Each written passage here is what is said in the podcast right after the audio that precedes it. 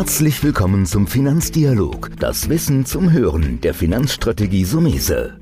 Vermögensaufbau und nachhaltige Strategien zur Geldanlage, das sind unsere Themen. Sie erhalten tiefe Einblicke und wertvolle Insider-Tipps. Schön, dass Sie dabei sind.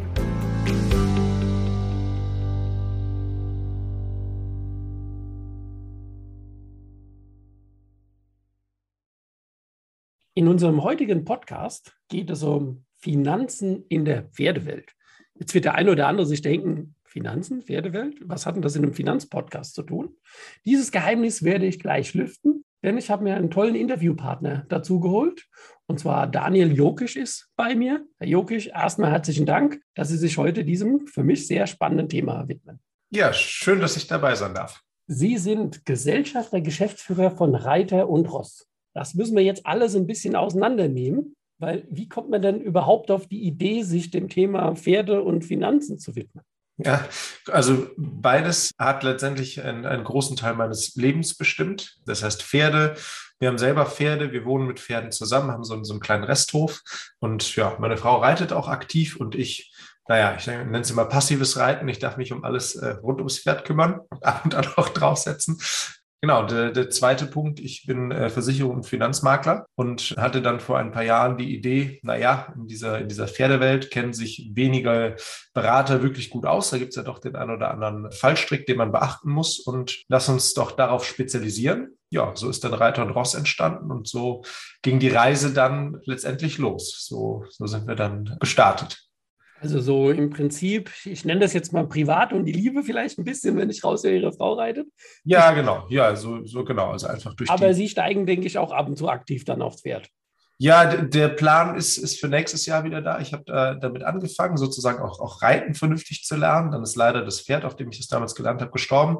Und dann habe ich immer gesagt, ich brauche so ein, so ein Verlasspferd, weil ich mir nicht leisten kann, da irgendwo runter zu segeln.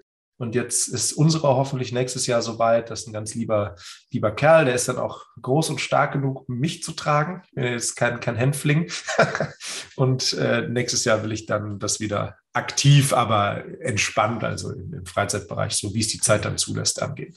Ja, jetzt haben wir das Stichwort gesagt, Freizeitbereich. Aber das ist ja eine riesige Welt, über die wir jetzt gleich reden. Es gibt ja, ja den einen Punkt, da sind Sie, denke ich, sehr qualifiziert und vielleicht auch ein Aufruf Wer da draußen sehr stark ein Thema angestüht hat, teure Pferde zu versichern, der ist bei meinem Jokic genau richtig aufgehoben. Wir verlinken das auch. Mich interessiert aber auch immer so ein bisschen den Blick auf das Thema Kapital, Kapitalanlage. Ja. Und Sie sind jetzt ja auch Experte in dem Bereich, beziehungsweise denke ich, haben ein Netzwerk, wenn man ein Pferd vielleicht ein furchtbares Wort als Investition sieht, beziehungsweise ja. was muss ich mir da vorstellen, worauf ich beim Kauf so eines Pferdes achten will, dass ich vielleicht auch mal verkaufen will.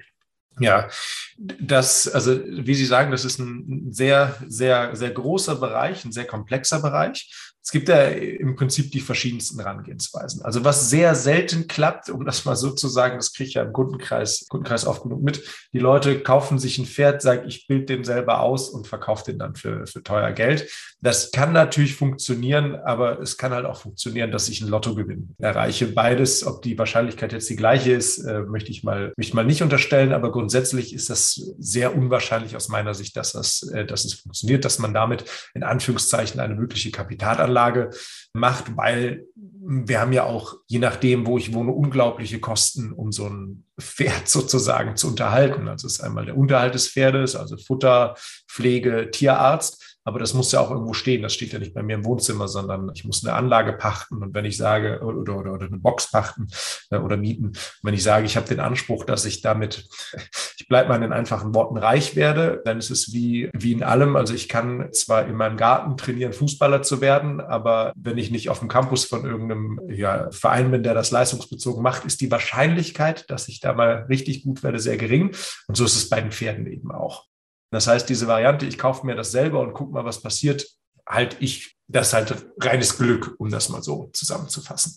Und dann gibt es die Variante, so wie, wie wir das letztendlich unseren Kunden auch anbieten. Und mir ist immer wichtig, äh, dazu zu sagen, ich sage unseren Kunden, dann ist es eine spezielle Klientel. Also das ist mit Sicherheit, wir sind ja eine Finanzpodcast, nichts für, für ich sage jetzt mal Autonormalverbraucher. Und dann gibt es einfach die Möglichkeit zu sagen, na ja, ich, ich melde mich bei, bei Reiter und Ross und sage, ich möchte Summe X wenn man Variante 1 geht, das heißt mit, mit einem Pferd, ähm, das macht, also auf ein Pferd sich konzentriert, sollte diese Summe mit Sicherheit nicht unter 100.000 Euro liegen. Ich möchte Summe X investieren. Wir machen mit unserem Netzwerk, da sind internationale Reiter drin, da sind äh, Züchter drin, da sind Tierärzte drin und Juristen. Wir suchen das passende Pferd. Das übernehmen dann die Spezialisten, das macht dann natürlich nicht ich selber. Und dann wird dieses Pferd gekauft, wird ein Jahr ausgebildet und nach diesem Jahr dann idealerweise gewinnbringend verkauft. Wie immer beim Thema Finanzen, größtmögliche Renditechancen, wenn ich aber eine größtmögliche Rendite habe, habe ich auch ein relativ hohes Risiko in der Regel. Das heißt, um mal so eine ganz einfache Aufstellung zu machen, ich kaufe mir das Pferd für 100.000.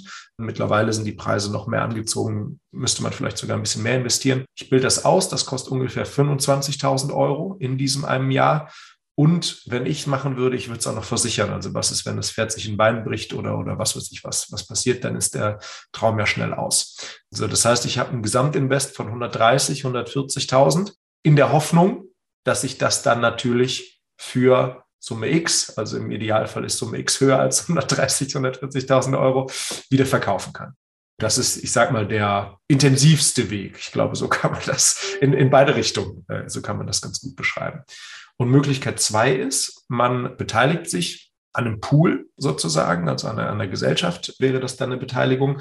Und dort wird eben von diesen Fachleuten, wird so ein Pferdepool gemanagt. Das heißt, ich streue einfach mein Risiko auf verschiedene, verschiedene Pferde. Ich habe einen Pool zur Verfügung da kann man natürlich auch viel aktiver handeln. Das heißt, wenn ich jetzt sage, jetzt hat dieser Pool sich ein Pferd gekauft, was eine Erwartung hat und es erfüllt diese Erwartung nicht, dann ist dieses Pferd ja nichts, nicht nichts wert, sondern könnte man zum Beispiel hingehen und sagen, wir tauschen dieses Pferd gegen jüngeres Pferd, was vielleicht ein höheres Leistungsversprechen hat. Und so funktioniert das dann und so wird eben dann das Risiko geteilt, aber wie ich eben schon gesagt hatte, auch natürlich dann die Rendite äh, geteilt, obwohl auch da die Rendite, wenn man es jetzt auf die letzten Jahre betrachtet, schon sehr, sehr gut war. Aber nochmal, das ist schon ein spezielles Thema. Also da muss man schon Leidenschaft mitbringen. Und äh, ja, das macht natürlich niemand, der sagt, Pferde mag ich nicht. ja, das, das, ist eine gute Ausstellung, weil es hat ja so ein bisschen die Vergleiche zwischen, kaufe ich mir eine Einzelaktie? Ne? Ja. Und wenn die, wenn die durch die Decke geht, ist super, kann aber leider in die andere Richtung gehen, bis zum Totalverlust. Ja? Oder dieser Gedanke des Fonds, was ich jetzt so ein bisschen bei dem Thema Pool raushöre, das ist schon klar. Und an dieser Stelle muss man sagen, ist der Podcast natürlich auch für Leute, die, ich sage jetzt mal, vielleicht im siebenstelligen Bereich sind und die einfach eine gewisse große Affinität haben und vielleicht auch einen gewissen Sachverstand in dem Thema. Sachverstand kann man sich natürlich immer aufbauen, das ist überhaupt kein Thema. Aber ähm, ich sage ja auch immer, es muss alles in Maßen bleiben. Ja. Weil wir wollen ja in diese, diese Welt reinschnuppern. Sie haben es jetzt so ein bisschen gut gesagt und da will ich auch das Thema Finanzen und Pferde nochmal hinlegen. Man muss jetzt so ein Pferd absichern wie sichere ich überhaupt mein Pferd ab oder sogar einen ganzen Reiterhof? Gibt es da besondere Dinge, wo Sie sagen, da muss ich unbedingt drauf achten? So vielleicht ein paar Tipps jetzt auch mal für den Normalreiter, der sagt, ja. ich muss mich mal mit so einer Police auseinandersetzen für mein Privatpferd? Genau, das ist ja ein sehr vielschichtiges Thema. Ich versuche es mal äh, möglichst einfach zu machen. Also es, man kann es immer so ein bisschen auf, auf die eigene Situation übertragen. Also das Wichtigste ist beim Pferd, genau wie beim Menschen, das Thema Haftpflicht. Da ist einfach wichtig, Pferde unterliegen, wenn was passiert, immer der Gefährdungshaftung. Das heißt, mein Pferd macht irgendwas, also steigt, es legt jemand auf die Nase deshalb, dann hafte ich dafür. Also um das mal ganz plump darzustellen. Das muss natürlich versichert sein. Dann finde ich es total sinnvoll, dass man sich Gedanken macht, was will ich mit dem Pferd, was mache ich mit dem Pferd. Das heißt, habe ich jetzt, bin ich jetzt der sportliche Reiter, der ambitionierte Reiter, der vielleicht auch sportlichen Ehrgeiz hat und damit vielleicht auch ja, Leistung bringen möchte, dann kann es total sinnvoll sein, dieses Kapitalpferd, was ich habe, sozusagen abzusichern. Also ein Pferd hat, was 40, 50, 60, 70.000 Euro oder aufwärts kostet, ist das ja ein Kapitalthema. Das kann ich absichern, also eine Reituntauglichkeit oder was ist, wenn das Pferd stirbt. Ähm, solche Themen. Und was natürlich immer spannend ist, ist das Thema Gesundheit bei den Pferden. Also heißt, was ist denn, wenn so ein Pferd mal operiert werden muss, als Beispiel? Und dann, je nach Geldbeutel, empfiehlt sich da einfach zu sagen, man, man macht zum Beispiel eine OP-Versicherung oder eine Pferdekrankenversicherung noch, noch dazu. Das ist aber immer sehr individuell. Also ich bin überhaupt kein Freund von pauschal muss das so und so, weil wenn Sie genug Geld haben, dann haben Sie auch genug Geld für eine 20.000 Euro Operation. So, wenn Sie jetzt, ich sage mal, wenn man, wenn man dieses Risiko sieht und das kann einfach eintreten und sagt, ich hätte das Geld nicht im Schadenfall auf die Schnelle, dann sollte man sich über solche Themen Gedanken machen. Ne? Ebenso diese Kapitalanlage. Wenn ich jetzt sage, das Pferd stirbt, ist jetzt 100.000 Euro wert, es würde versterben oder es wäre nicht mehr im Sport einzusetzen. Wenn ich genug Geld habe, dann ist es egal, wenn ich mir ein neues kaufen kann. Wenn ich sage, das ist mein einziges Pferd im Stall und danach kommt nichts. Ja, man, man muss, wenn man sportlich unterwegs ist, ja dann was Gleichwertiges sich wieder kaufen. Und ja, das ist der Punkt. Das ist natürlich eine sehr betriebswirtschaftliche Betrachtung. Dieser ideelle Wert, den kann man eben nicht bezahlen in diesem Zusammenhang, aber das ist so ein Punkt. Und das, was Sie angesprochen haben, Thema Gestüt, ist ja dann auch immer so eine, so eine Frage. Ich habe einen Reiterhof, da ist tatsächlich immer die Frage, wie ist, ist der Hof an sich abgesichert, also gegen diese typischen Gefahren, Feuer, Leitungswasser, Sturm, Hagel, was da alles passieren kann. Aber auch, wie bin ich selber abgesichert, wenn zum Beispiel Pferden, die dort eingestellt sind, was passiert. Ne? Also das ist ein ganz, ganz breites Thema und das ist immer sehr, sehr individuell und das ist so eine, eine unserer Themen, wo wir, bei denen wir sagen, wir gehen individuell auf unsere Kunden ein und lösen dann mit denen das Problem. Also wir verstehen uns weniger als ja, Versicherungsverkäufer, äh, sondern mehr als individueller Problemlöser, um den Leuten ihre, ihre Themen abzunehmen. Ne? In der Regel haben die ja noch, noch andere Themen als, äh, hey, was ist mit meinen Versicherungen, was ist mit meinen Finanzanlagen und das wollen wir denen einfach abnehmen, dass sie sich auf ihr Thema Reiten, Pferdezucht konzentrieren können. Jetzt sind Sie natürlich ähm, oder glücklicherweise Versicherungsmakler. Das heißt, Sie können ja aus dem gesamten Markt wählen. Und das ist ja oft so ein bisschen das Problem, dass ich auf der einen Seite sehe ich ja so einen fließenden Übergang. Ich bin vielleicht ein Hobbyreiter. Irgendwann entdecke ich auch meine erste Freundin, der, ihre Schwester ist auf Turniere gegangen, also mit so einem Pferd. Dann habe ich den ganzen Aufwand gesehen, wenn du dann Reitsport machst. Das ist natürlich was ganz anderes. Deswegen denke ich, es gibt so einen Übergang zu, habe ich jetzt nur ein Pferd einstehen, ja, vielleicht in einem Hof, habe ich einen eigenen Bereich, sei es einen eigenen Hof oder habe ich mehrere Pferde, dann mhm. wird es ja schon anspruchsvoll. Ich kann mir vorstellen, dass es da in dem Bereich, gerade in der Versicherungswelt, auch viele Besonderheiten gibt. Die werden wir jetzt nicht hier alle machen können, aber die Versicherungsbedingungen sind ja immer so ein Riesenthema. Ja. Gibt es da noch etwas, wo Sie sagen, wir sagen, machen Sie Werbung für eine Gesellschaft, aber vielleicht gibt es so zwei, drei, wo Sie sagen, naja, der Pfad fährt man eigentlich gut? Oder ist es einfach wichtiger, dieses Kleingedruckte ranzugehen, weil wenn ich jetzt eine Gesundheitsversicherung habe, das trifft ja auch bei Menschen so und auf einmal sage ich, nee, bezahle ich nicht. Das ist ja, ja auch immer so ein, so ein Thema. Ich glaube, bei so einem Tier ist es ja auch nochmal problematisch. Da gibt es jetzt nicht einen Arzt, mit dem du reden kannst, sondern ja. ein anderes Umfeld. Gibt es da noch etwas, wo, wo Sie sagen, achte da besonders drauf, Pferdebesitzer, oder sagen Sie, die Erfahrung muss man einfach machen? Also ich sage immer, wichtiger als das Produkt ist, ist jemand, der, der versteht, was das Produkt beinhaltet letztendlich. Also Sie, Sie können sich vier Hochglanzflyer nebeneinander legen, Sie gucken sich jeden einzelnen an und sagen, oh, das ist der Beste, das ist der Beste. Aber im Zweifel diese, diese Themen, wo es wirklich drauf ankommt, ich nehme mal, Sie waren bei dem Thema Gesundheit, Pferde-OP, dass ich zum Beispiel eine Gesellschaft finde, die sagt, hey, ich drehe, und äh, das haben, äh, deshalb kann ich da so drüber berichten, wir letztes Jahr mitentwickelt, ich drehe einfach diesen Versicherungsgedanken einmal um. Das heißt, ich schreibe nicht ins Bedingungswerk, was ist versichert, sondern ich zeige einfach nur auf, was ist nicht versichert und damit ist umgekehrt alles andere wieder versichert. So, das sind Punkte, die, die wir auch mit nach vorne treiben wollen, weil ich immer sage, es kann ja nicht sein, dass ich ein Bedingungswerk lesen und verstehen muss, um zu wissen, ob ich eine gute Police habe, sondern wir wollen das möglichst einfach für unsere Kunden machen, möglichst umfangreich und da kann man tatsächlich gar nicht genaue Empfehlungen aussprechen, würde ich mich auch immer verhüten, weil es da wieder auf die persönliche Situation ankommt. Was uns immer nur wichtig ist, ich sage immer, der Preis ist ein entscheidendes Kriterium und der Preis wird, wenn ich von einem Fachmann beraten werde, der sich auskennt, am Ende auch immer gut sein.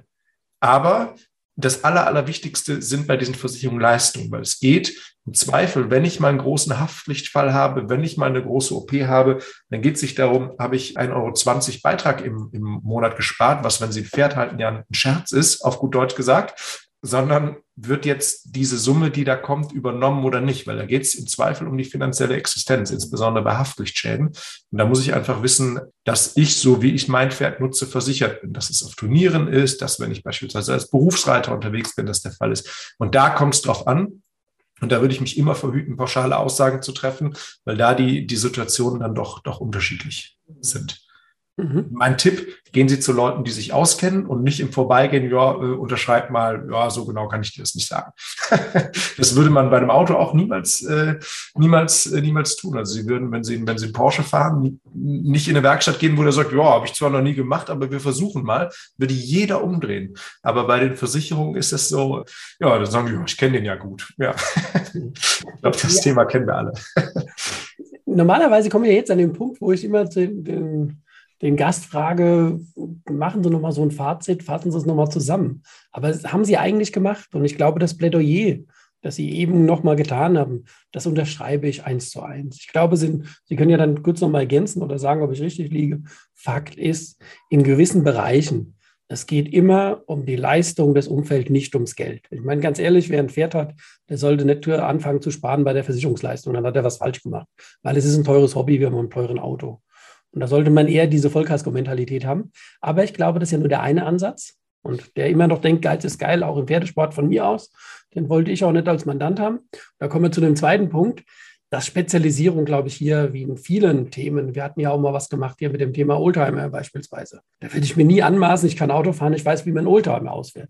Ich glaube, das Thema Spezialisierung, Profi ist da sehr wichtig. Und da kann ich jetzt nur von meiner Seite sagen, Sie haben entsprechend mit Reiter und Ross was aufgebaut, was eine hohe Expertise hat. Deswegen vielleicht für den einen oder anderen, der sich hier wirklich für das Thema tiefergehend interessiert, mal eine Investition im Pferdebereich zu machen, sagt er, so Mese kann er nicht, ist er nicht spezialisiert, aber vielleicht bei euch mal anklopfen oder wir machen gerne den Kontakt. Ich glaube, das sind die, die zwei großen Themen. Sie haben es gut gesagt. Oder ist da noch was zu ergänzen? Nee, im Prinzip ist es das. Also Thema äh, Finanzen, wie gesagt, der Beitrag ist immer ein ausschlaggebender Faktor. Ich provoziere da immer gerne die Kunden, dass ich immer sage, naja, wenn es auf fünf oder zehn Euro im Monat ankommt, dann überleg dir, ob du ein Pferd halten solltest. Und dann gucken ganz viele immer verdutzt und sage ich, meine das nicht überheblich, so wie es jetzt klingt, aber das ist nun mal so. Ne? Also wir haben selber drei Pferde, unser Junge hatte jetzt was, also das tut immer richtig weh, wenn der Tierarzt kommt, aber das ist ein Familienmitglied ne? und das muss halt, muss halt dann bezahlt werden. Das, das Zweite ist genau einfach die Leistung, einfach, dass wir sagen, wir wissen genau, was wir können. Was aber noch viel wichtiger ist, wir wissen auch, was wir nicht können. Und das ist, äh, glaube ich, das, das größte Thema bei, bei beinahe allen Dienstleistern. Deshalb haben wir ein Expertennetz aufgebaut. Das heißt, wenn wir nicht weiterkommen, ich gebe immer meine, ich, ich sage immer Hobbyjuristenmeinung äh, zu den Themen ab, sage aber dann auch mal, pass auf, wir haben im Netzwerk, und ob die Leute das dann nutzen oder nicht, ist mir herzlich egal, aber wir haben im Netzwerk Spezialisten.